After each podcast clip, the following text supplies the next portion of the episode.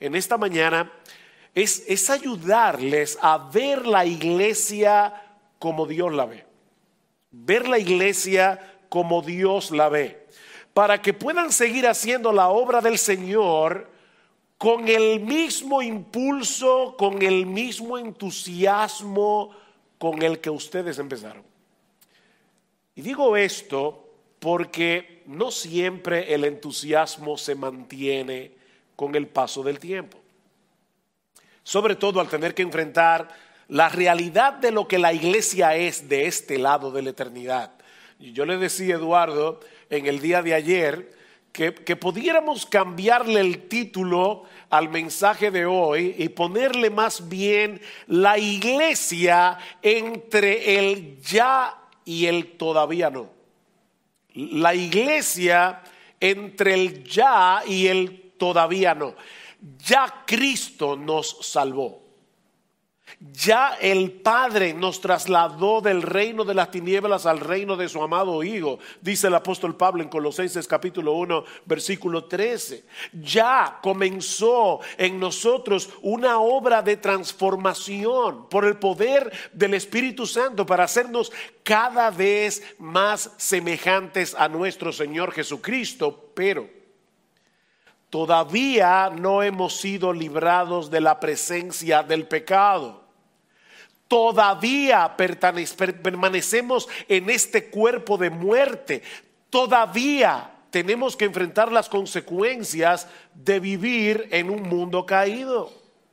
Y lo que yo quiero que veamos en esta mañana es cómo luce la iglesia en este periodo del ya y el todavía no entre la primera y la segunda venida de nuestro Señor Jesucristo y ver después cuáles son las expectativas que nosotros deberíamos tener de la iglesia a la luz de esa realidad, para que nadie se decepcione y se desilusione antes de tiempo.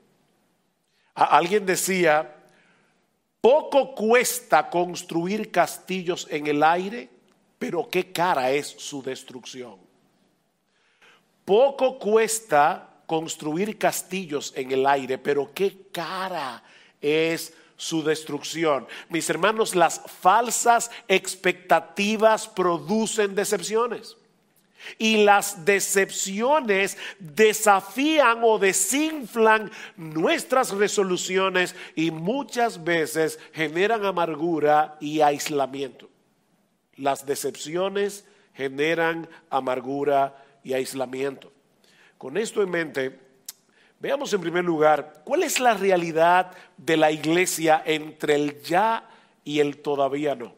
La realidad de la iglesia aquí y ahora. Y, lo primero que quisiera considerar con ustedes en esta mañana es la realidad de la membresía mixta de la iglesia la realidad de la membresía mixta de la iglesia. ¿A qué yo me refiero con esto?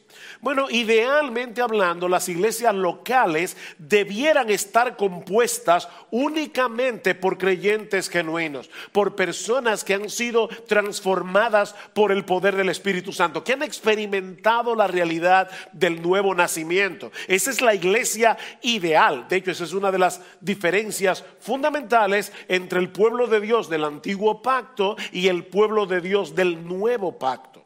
En el periodo del Antiguo Testamento, todos los israelitas circuncidados pertenecían al pueblo de Dios, independientemente de la condición de su corazón. No todos eran salvos, no todos eran verdaderos creyentes, pero todos disfrutaban de los beneficios y de las obligaciones de pertenecer a la nación de Israel, el pueblo escogido por Dios. Pero en el libro de Jeremías, y particularmente en el capítulo 31, los versículos 31 al 34, Dios promete implementar un nuevo pacto. Él promete que vendría un nuevo pacto muy diferente al anterior. Pondré mi ley dentro de ellos y sobre sus corazones la escribiré y yo seré su Dios y ellos serán mi pueblo. Y ahora escuchen, no tendrán que enseñar más cada uno a su prójimo y cada cual a su hermano diciendo, conoce al Señor, porque todos me conocerán. Eso no se podía decir de Israel en el Antiguo Testamento. Todos me conocerán, desde el más pequeño de ellos hasta el más grande, declara el Señor, pues perdonaré su maldad y no recordaré más su pecado. Solo los creyentes verdaderos deberían formar parte de este nuevo Israel. En su primera carta a los Corintios, escuchen cómo Pablo se dirige a estos hermanos a la iglesia de Corinto, a la iglesia de Dios que está en Corinto, a los santificados en Cristo Jesús, llamados a ser santos. Pablo presupone que todos los miembros de esta iglesia habían sido llamados, santificados. Es por eso, mis hermanos, que, que, nosotros entrevistamos los pastores a todos los que quieren venir a formar parte de la membresía de la iglesia. Y luego los presentamos públicamente delante de toda la iglesia por si alguien tiene alguna objeción, por si alguno piensa que esa persona no ha dado testimonio de ser un verdadero creyente. ¿Por qué hacemos eso?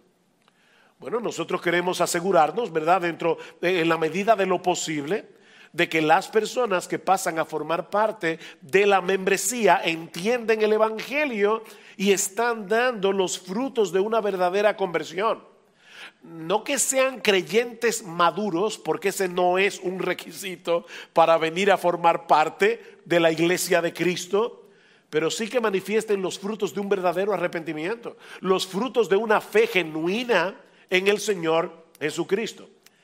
Pero, pero, miren mis hermanos amados, por más cuidadosos que seamos, por más cuidadosos que sean Eduardo y Rafael y ustedes como miembro de esta iglesia, ninguna iglesia del mundo puede garantizar que nunca un inconverso vendrá a formar parte de su membresía.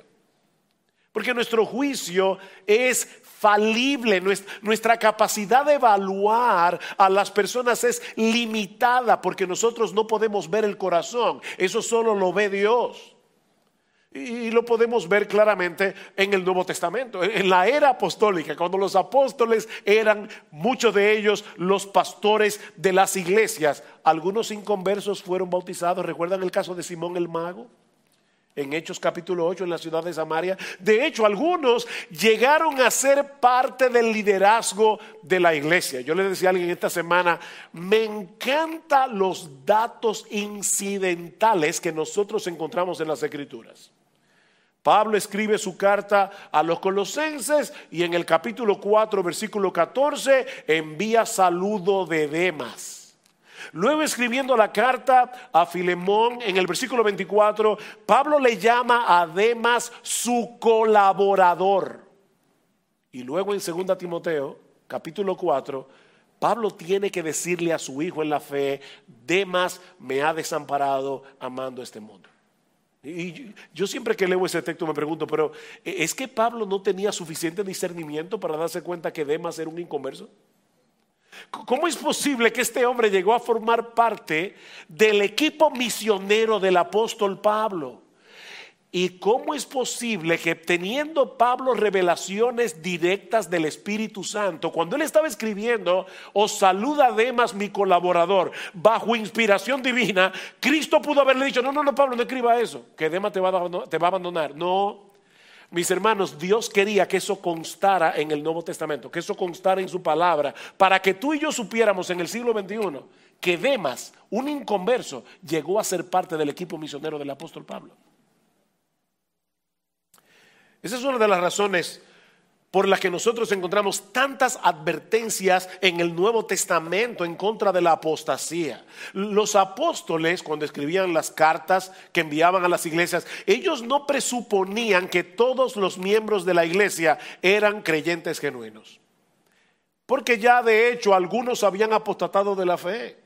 Y ellos sabían que no eran los últimos. Primera de Juan, capítulo 2, versículo 19. Salieron de nosotros, pero no eran de nosotros. Porque si hubiesen sido de nosotros, habrían permanecido con nosotros. Pero salieron para que se manifestara que no todos son. Fíjense que Pablo no dice que no todos eran. No, no, no, que no todos son. O sea, todavía hay algunos que están que no son. Salieron para que nosotros estemos alertas a la realidad de que no todos los que son miembros de la iglesia pertenecen realmente al cuerpo de Cristo. Mis hermanos, esa es una realidad que afecta la vida de la iglesia de este lado de la eternidad. por eso es tan importante que nosotros apliquemos la disciplina eclesiástica cuando el caso lo amerite. el propósito primordial de la disciplina, ¿cuál es? Restaurar al hermano que ha pecado. O, como dice el Señor en Mateo 18, 15, ganar al hermano. Pero la disciplina también tiene el propósito de purificar la iglesia de falsos profesantes. Esa es una triste realidad con la que la iglesia tendrá que lidiar hasta la segunda venida en gloria de nuestro Señor Jesucristo. Miren, por más clara que sea la predicación en una iglesia, por más cuidadosos que sean los pastores al examinar la profesión de fe de aquellos que quieren venir a formar parte de la membresía, repito, ninguna iglesia puede garantizar que incrédulos no serán añadidos a la lista de la membresía. ¿Y por qué yo digo esto? ¿Por qué insisto en esto? Porque algunos se decepcionan cuando ven en la iglesia miembros que son excluidos cuando la disciplina no produce el resultado deseado. Hermanos se decepcionan. Mis hermanos, el Señor Jesucristo, la cabeza de la iglesia, nos dijo de antemano que eso iba a suceder. E, e, él, se tomó la molestia de decirnos hace dos mil años, eso va a suceder. ¿Saben para qué? Para que aunque eso produzca en nosotros tristeza, no nos lleve a decepcionarnos de la iglesia.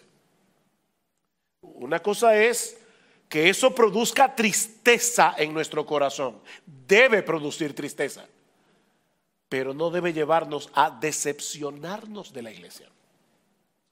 Debemos hacer todo lo posible para no bautizar a Simón el mago. Debemos hacer todo lo posible para que Demas nunca llegue a ser pastor de iglesia bíblica sola gracia. Hagan todo lo que ustedes puedan para que eso nunca ocurra. Pero mis hermanos, tenemos que estar conscientes de que esas cosas van a ocurrir aún en las mejores iglesias. Pueden ocurrir. Pero hay otro aspecto que debemos tomar en cuenta. recuerden que estamos pintando un cuadro de cómo luce la iglesia entre el ya y el todavía no. Ya hemos dicho, la iglesia tiene muchas veces, lamentable y tristemente, una membresía mixta. A veces pasa eso. Pero en segundo lugar, tenemos que tomar en cuenta la realidad de la lucha que cada miembro de la iglesia experimenta cada día con el pecado que todavía mora en nosotros. La realidad de su composición mixta, la realidad de nuestra lucha. Como decíamos hace un momento, aunque los creyentes ya fuimos libertados de la esclavitud del pecado, todavía no hemos sido librados de su presencia. Sí de su esclavitud, pero no de su presencia. Todavía estamos en medio del campo de batalla, luchando contra el pecado que mora en nosotros. Ustedes conocen, seguramente hasta de memoria, muchos de ustedes, lo que dice Pablo en Efesios capítulo 6 versículo 10 en adelante. Pablo da una serie de exhortaciones a la iglesia y ahora les dice, no vayan a pensar que ustedes van a poder hacer eso en sus propias fuerzas. ¿Qué les dice Pablo? Por lo demás, hermanos míos, o sea, aparte de todo lo que yo les he dicho, fortaleceos en el Señor y en el poder de su fuerza. Vestíos de toda la armadura de Dios para que podáis estar firmes contra las acechanzas del diablo. ¿Saben por qué? Porque no tenemos lucha contra sangre y carne, sino contra principados, contra potestades, contra los gobernadores de las tinieblas de este siglo. Pablo no ahorra palabras para, que, para impactar nuestro corazón contra huestes espirituales de maldad en las regiones celestes. Por tanto, toma toda la armadura de Dios para que podáis resistir en el día malo y habiendo acabado todo, estar firmes. Esta es una experiencia muy solemne, pero déjenme decirles algo, es también una nota muy alentadora. Todo depende de cómo tú lo veas. Estamos enfrentando un enemigo muy poderoso, pero los recursos con los que nosotros contamos le exceden en poder. Oigan otra vez, fortaleceos en el Señor. mayor es el que esté en nosotros que el que está en el mundo. Fortaleceos en el Señor y en el poder de su fuerza. Tomad toda la armadura de Dios. No, no, es nuestra armadura, es la armadura de Dios. Mis hermanos, tanto la fuerza como la armadura proceden del Dios Todopoderoso y están a tu disposición. Cógelas. Están a nuestra disposición para que podamos resistir hasta el final del combate, dice Pablo. Pero que a nadie se le ocurra enfrentar a ese enemigo en sus propias fuerzas y mucho menos tomarlo a la ligera, porque déjenme decirles algo, mis hermanos, el diablo no está jugando a la guerra. A, veces los niños juegan, están en una guerra. No, el diablo no está jugando a la guerra. Satanás odia a Dios con cada átomo de su ser y su foco de ataque es la iglesia. Es la iglesia. El diablo no tiene que ocuparse de los bares, de los prostíbulos. No, esos lugares son suyos. Eso a él no les preocupa. al diablo no le preocupan las iglesias apóstatas que predican un evangelio distorsionado, haciéndole creer a la gente que va camino al cielo cuando van camino a una condenación eterna. No, al diablo no le preocupan esas iglesias. Su foco de ataque son los verdaderos creyentes. Yo no sé si se dieron cuenta en Efesios 6, como Pablo dice, por lo demás, hermanos míos. ¿Ven? Hermanos míos, fortaleceos en el Señor y en el poder de su fuerza. Es los miembros de la iglesia en Éfeso a los que Pablo describe como santos y fieles en Cristo Jesús en el capítulo 1, a quienes él está dirigiendo esta exhortación. Porque la iglesia es el blanco de ataque del enemigo de nuestras almas. Él ya no puede robarnos la salvación que Cristo compró para nosotros al precio de su bendita sangre. Pero el diablo sí puede tratar de dividirnos. El diablo sí puede frenar si lo dejamos nuestro crecimiento espiritual. El diablo sí tratará de desviarnos en el camino de la fidelidad y de nuestra obediencia a Cristo. Él hará todo lo posible, todo lo que sea necesario con tal de minar nuestra utilidad en el reino o que nosotros vengamos a ser motivo de vergüenza al nombre de nuestro Señor. Mis hermanos, todavía no hemos llegado al cielo ni estamos en un cuerpo glorificado. Si nos descuidamos, tarde o temprano sufriremos el daño y vamos a dañar a otros también. Por tanto, fortaleceos en el Señor y en el poder de su fuerza. Vístanse de toda la armadura que Él nos ha provisto, porque de lo contrario vamos a salir heridos. Y es muy probable que dañemos a otros también. Ahora, esta es una moneda que tiene dos caras. Porque si bien es cierto que muchos son heridos en el campo de batalla, también es cierto que los creyentes experimentan cada día grandes victorias que nadie ve.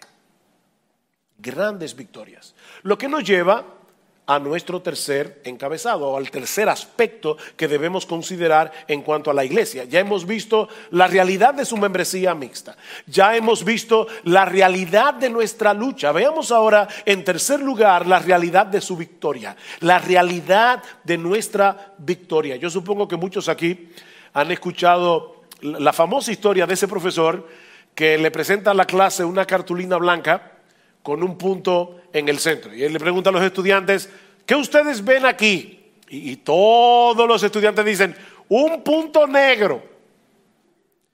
Eso es injusto porque la cartulina entera está blanca. O sea, lo que destaca en la cartulina es que la mayor parte de la superficie está blanca. Pero nosotros nos fijamos en el punto negro. Mis hermanos, es tal nuestra tendencia a concentrarnos en lo negativo que fácilmente perdemos de vista todo lo que se está haciendo bien en la iglesia. ¿Saben por qué? Porque lo que se está haciendo bien nosotros lo damos por sentado. Si el pastor me atendió, bueno, para eso está. Ahora, si estaba muy ocupado y no me atendió, ahí viene la queja. Y, uno a veces se encarga de decírselo a otros en la iglesia. Tenemos un problema en el corazón. Nosotros no notamos las cosas que se hacen bien. Porque al hacerse bien, esa persona está haciendo lo que está supuesto a hacer. Y eso puede aplicarse a muchas áreas en la vida de la iglesia. Es por eso, mis hermanos, que nosotros tenemos que hacer el esfuerzo consciente de estar más al acecho de aquellos motivos por los cuales debemos darle gracias a Dios y luchar contra la tendencia a enfocarnos únicamente en lo criticable, en lo que está mal. Y en ese sentido, de verdad, para mí Pablo, como en muchas otras cosas, es un tremendo ejemplo imitar. Pablo era un hombre muy agradecido. Romanos 1.8. En primer lugar, antes que nada, iglesia en Roma, doy gracias a mi Dios por medio de Jesucristo por todos vosotros. Primero los Corintios 1.4, y esta sí que es sorprendente. Mira, ¿qué tú le hubieras dicho a los Corintios si te hubiera tocado a ti escribirles una carta? Miren, cada capítulo, casi cada capítulo de Corinto era un problema. Un problema. Alguien decía, si Pablo hubiera escrito la carta a los tesalonicenses, pero dirigida a los corintios, no hubiera tenido cinco capítulos. Primera tesalonicense hubiera tenido como 25. Pero Pablo dice, orad sin cesar, ya. Dad gracias en todo, ya. A, a los corintios había que escribir un capítulo entero. Y escuchen lo que le dice Pablo. Siempre doy gracias a mi Dios por vosotros, por la gracia de Dios que os fue dada en Cristo Jesús. Mira, si Pablo pudo darle gracias a Dios por la iglesia de Corintio, yo creo que nosotros podemos dar gracias por nuestras iglesias. Efesios 1:16, no ceso de dar gracias por vosotros. Filipenses 1.3, doy gracias a mi Dios siempre que me acuerdo de vosotros. ¿Saben por qué Pablo daba gracias a Dios? Porque él tenía ojos para ver la obra de Dios. Ese es nuestro problema, que no tenemos ojos para ver a Dios obrar. Pablo podía percibir la obra de Dios. Mi hermano, ¿cuándo fue la última vez que tú le diste gracias a Dios por tu iglesia? Piénsalo. Es una pregunta para que te lo responda tú, pero quiero que te la respondas. ¿Cuándo fue la última vez que tú le diste gracias a Dios por tu iglesia? ¿Cuándo fue la última vez que tú le diste gracias a Dios al ver su obra en la vida de tus hermanos en la fe? ¿Saben una cosa, mis hermanos? Cada día, cada día, muchos creyentes, como yo les decía hace un rato, obtienen grandes victorias que solo Dios ve. El hermano que quitó la vista porque estaba mirando un programa de televisión y de repente ya la cosa está que uno no sabe A veces uno puede adelantarse a la escena que viene, pero a veces ni, ni siquiera se puede adelantar porque cambia de un segundo a otro. Y el hermano quitó la vista o, o porque estaba delante de una mujer mal vestida que revelaba más de lo que debía revelar y ese hermano quitó la vista. O aquel otro que por la gracia de Dios pudo cerrar su boca para no descargar su ira contra ese conductor que casi se le echa encima al meterse en vía contraria. ¿A, ti no te ha pasado eso?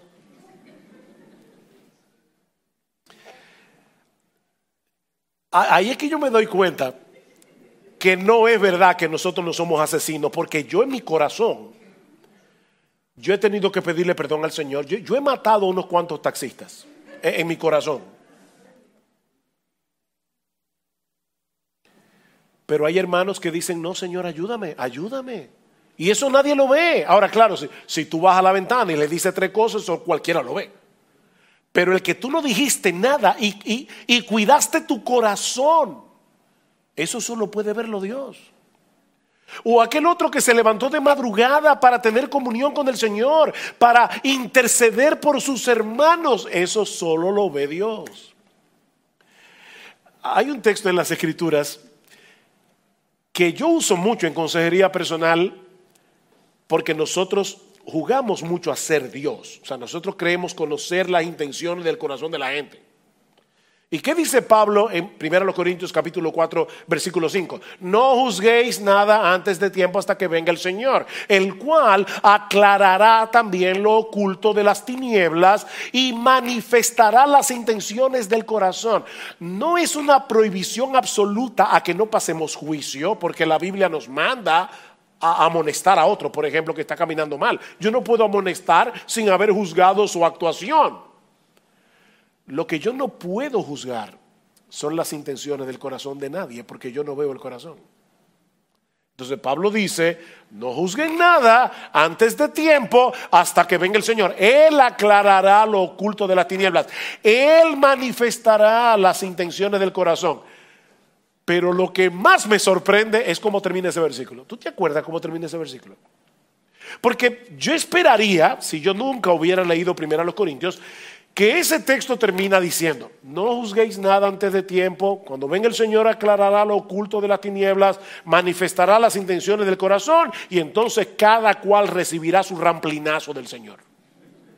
Porque si ahí se va a aclarar lo oculto de las tinieblas, ¿no saben lo que dice Pablo? Y entonces cada cual recibirá su alabanza de Dios.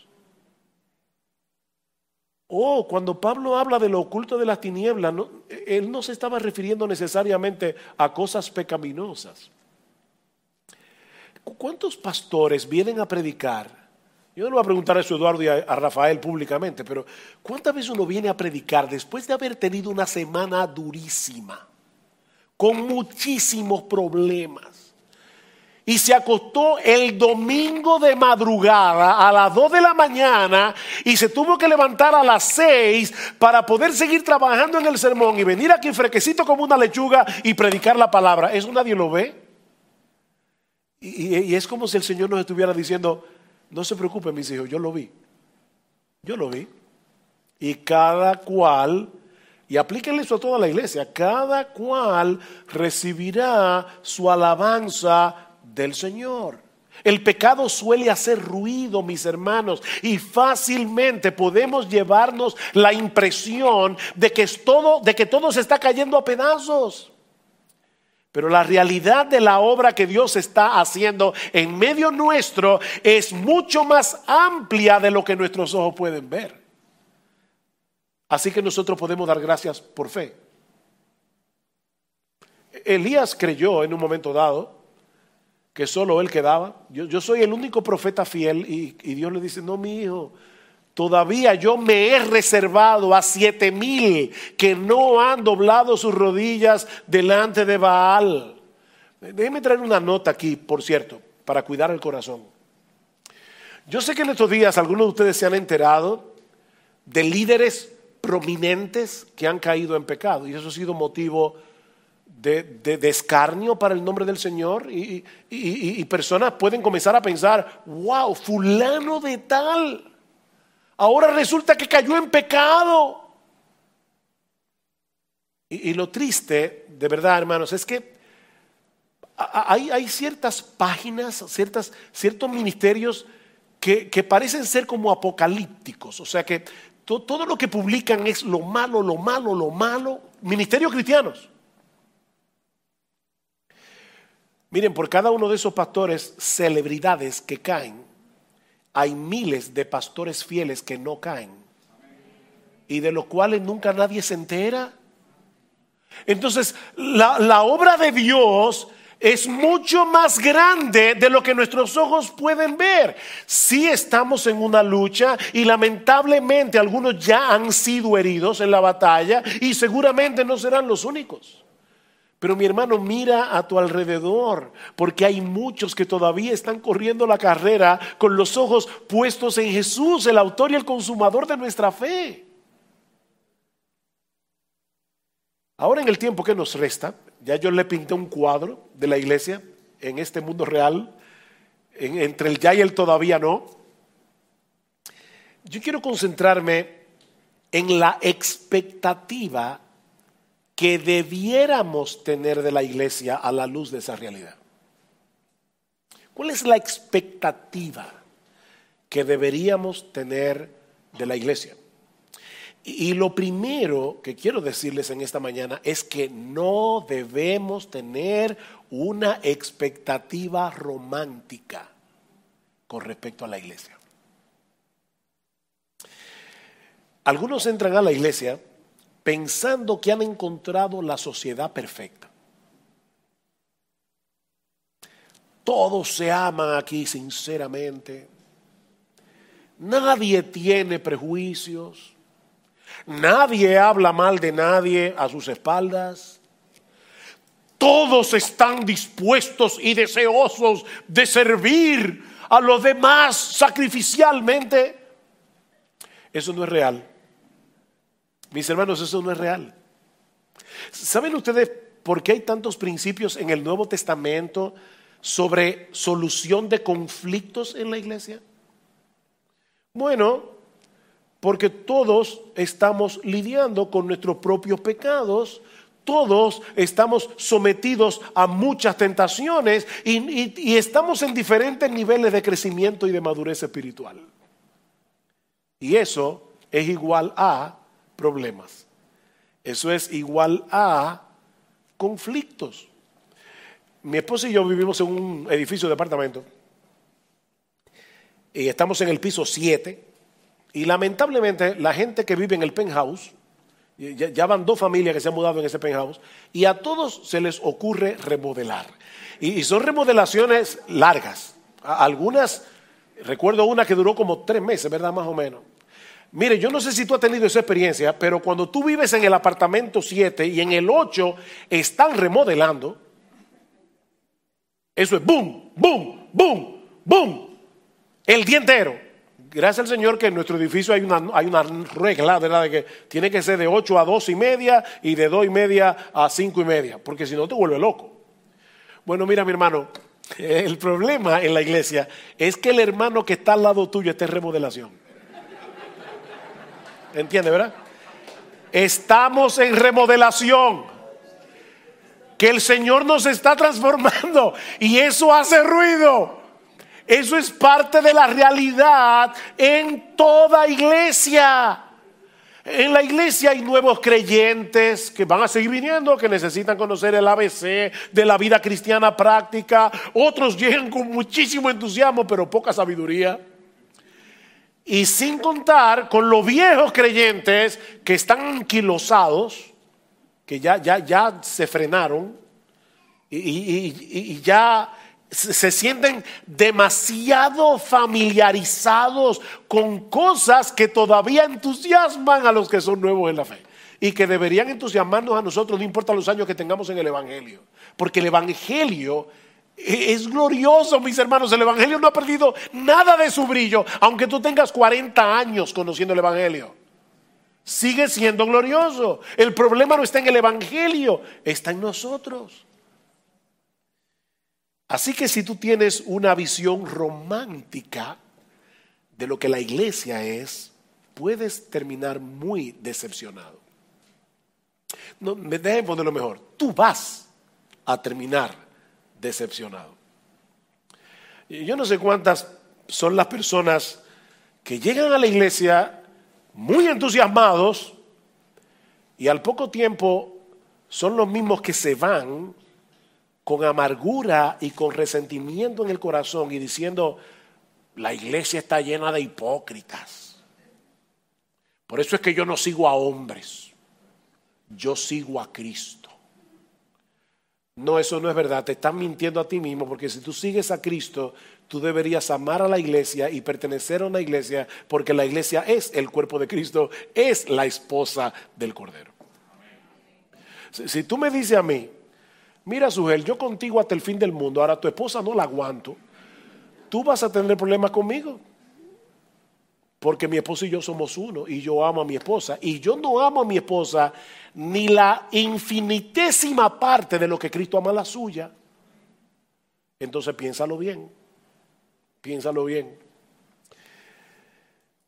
Pero a pesar de los que quedan postrados en el campo de batalla, a pesar de las heridas que vamos sufriendo en el camino, la iglesia sigue siendo lo que es a los ojos de Dios. Y recuerden lo que yo les decía al principio, cuál era mi propósito en este segundo aniversario. Era ayudarlos para que todos nosotros podamos ver la iglesia como Dios la ve. Tú y yo necesitamos ver la iglesia con los ojos de Dios, a través del lente de las escrituras. En estos días un, pastor amigo me envió por WhatsApp una lista con 96 figuras que se usan en el Nuevo Testamento para referirse a la iglesia. Cuando yo la leí, yo no creo que todas ellas sean válidas para aplicarlas a la iglesia. Pero mis hermanos, es evidente en el Nuevo Testamento que la iglesia de Cristo se encuentra en el centro del corazón y de los planes de Dios. Eso es evidente. La iglesia es la sociedad de los redimidos del Cordero. La iglesia es el cuerpo de Cristo. La iglesia es columna y baluarte de la verdad. Sal de la tierra, luz del mundo, el pueblo de Dios. La iglesia del Dios viviente, el verdadero Israel, linaje escogido, real sacerdocio, nación santa, pueblo adquirido, comprado por Dios al precio de la sangre de su Hijo para que anuncie sus virtudes, el templo del nuevo pacto, la casa de Dios. La iglesia es el lugar en el que Cristo manifiesta su gloriosa presencia cuando dos o tres se congregan en su nombre. Es donde operan los dones que Cristo ha dado a su pueblo para edificar a los suyos. Es la voz a través de la cual Él proclama su evangelio a los perdidos. Mis hermanos, la iglesia es algo tan extraordinario que Pablo dice en Efesios capítulo 3 versículo 10, el texto que Eduardo leyó al principio, que la multiforme sabiduría de Dios es dada a conocer ahora a los ángeles por medio de la iglesia. O sea, lo que tú y yo vemos con un espíritu hipercrítico, los ángeles ven con asombro. Porque ellos no pueden entender, primero, cómo es que Dios une en la iglesia a personas tan disímiles. Porque esto no es un club social. En un club se unen gente con intereses comunes o que pertenecen a la misma clase social y económica, pero la iglesia no es un club, la iglesia es un cuerpo. Y hay de todo. Y los ángeles ven eso y dicen, yo, ¿Cómo, Dios hizo eso? Pero luego, luego los ángeles ven a Dios usando a su iglesia para llevar adelante sus planes y los ángeles se asombran todavía más. Ellos dicen, qué sabio es Dios. Ellos, ellos no están diciendo, wow, mira, ese, ese pastor es inteligente. No, no, no, no. Ellos están aprendiendo de la sabiduría de Dios. Me, me, encanta este comentario de John Stott. Dice, es como si se estuviera poniendo en escena un gran drama. La historia es el teatro, el mundo es el escenario y los miembros de la iglesia de todas partes son los actores. Dios ha escrito la obra y Él la dirige y la produce.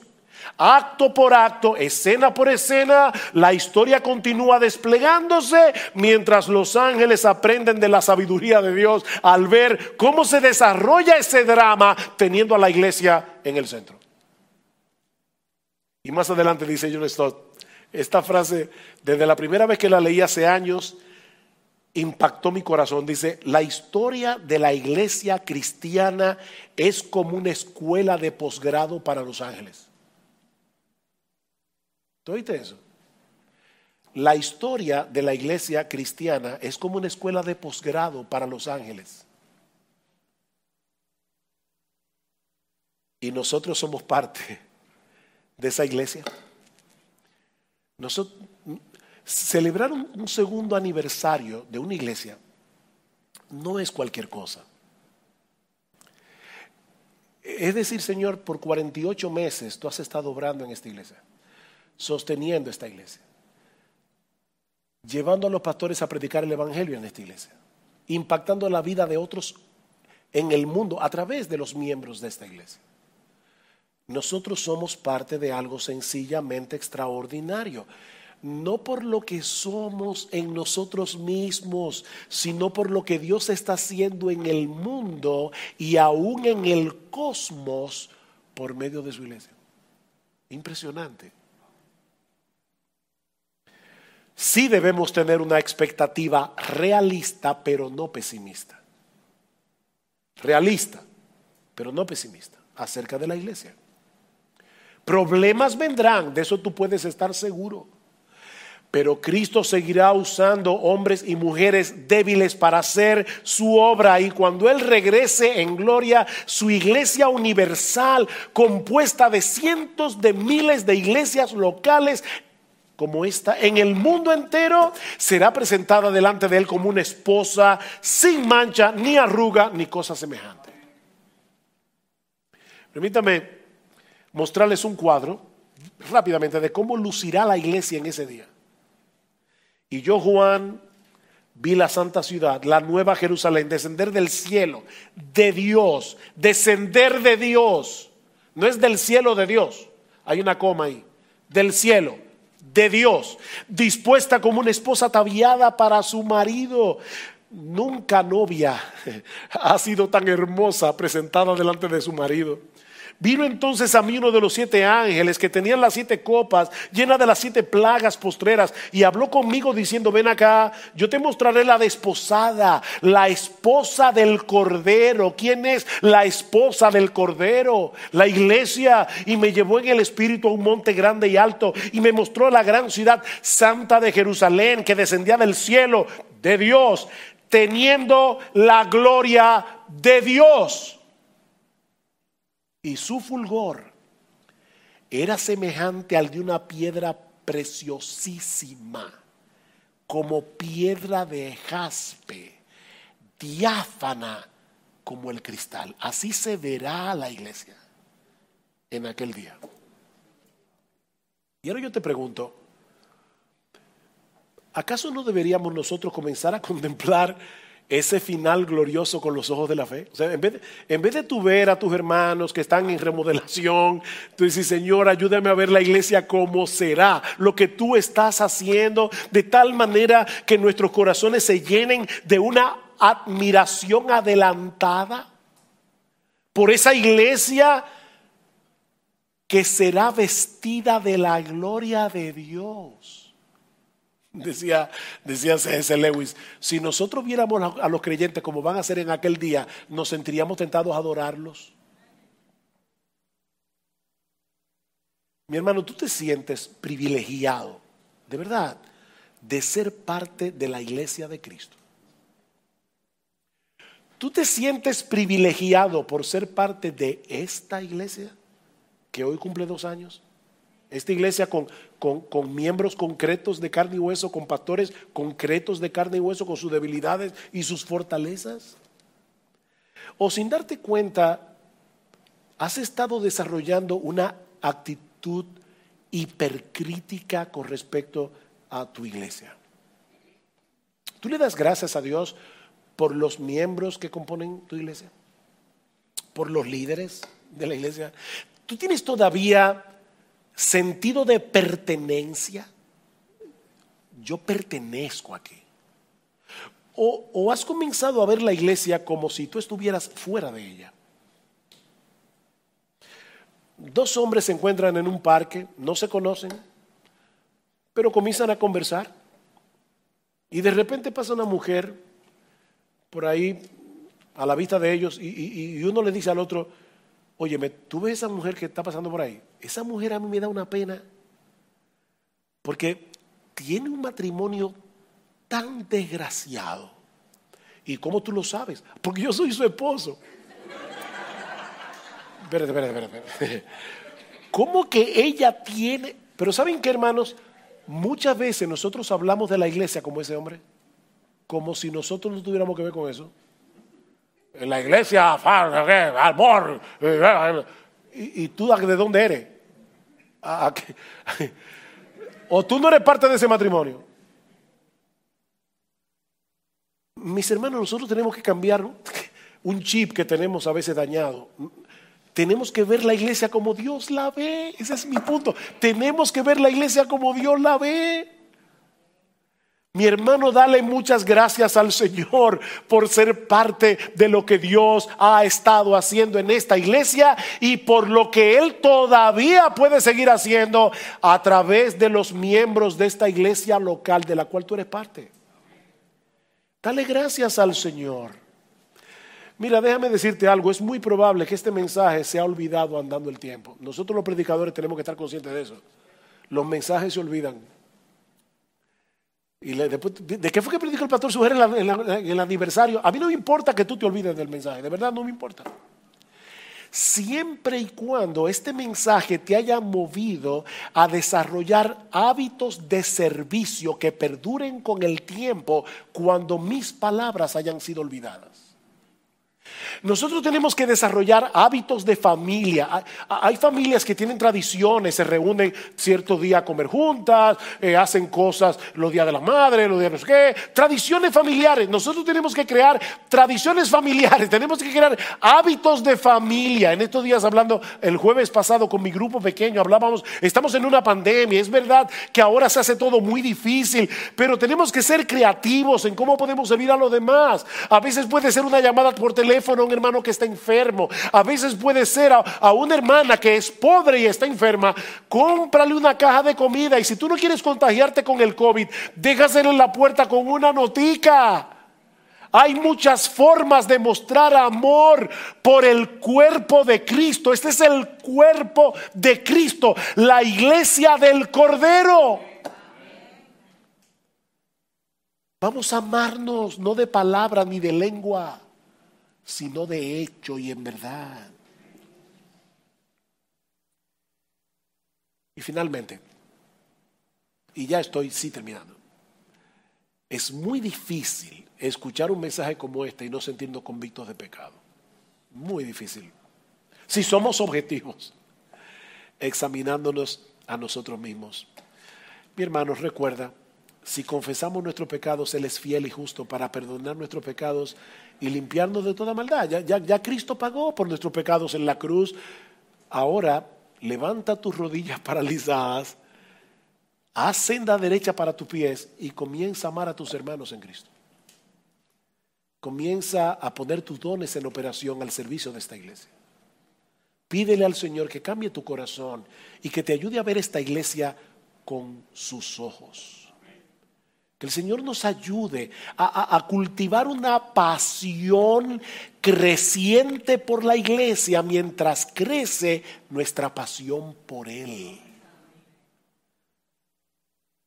Mis hermanos de Iglesia Bíblica Sola Gracia, que la gracia del Señor Jesucristo, el amor de Dios y la comunión del Espíritu Santo sea con todos ustedes. Amén.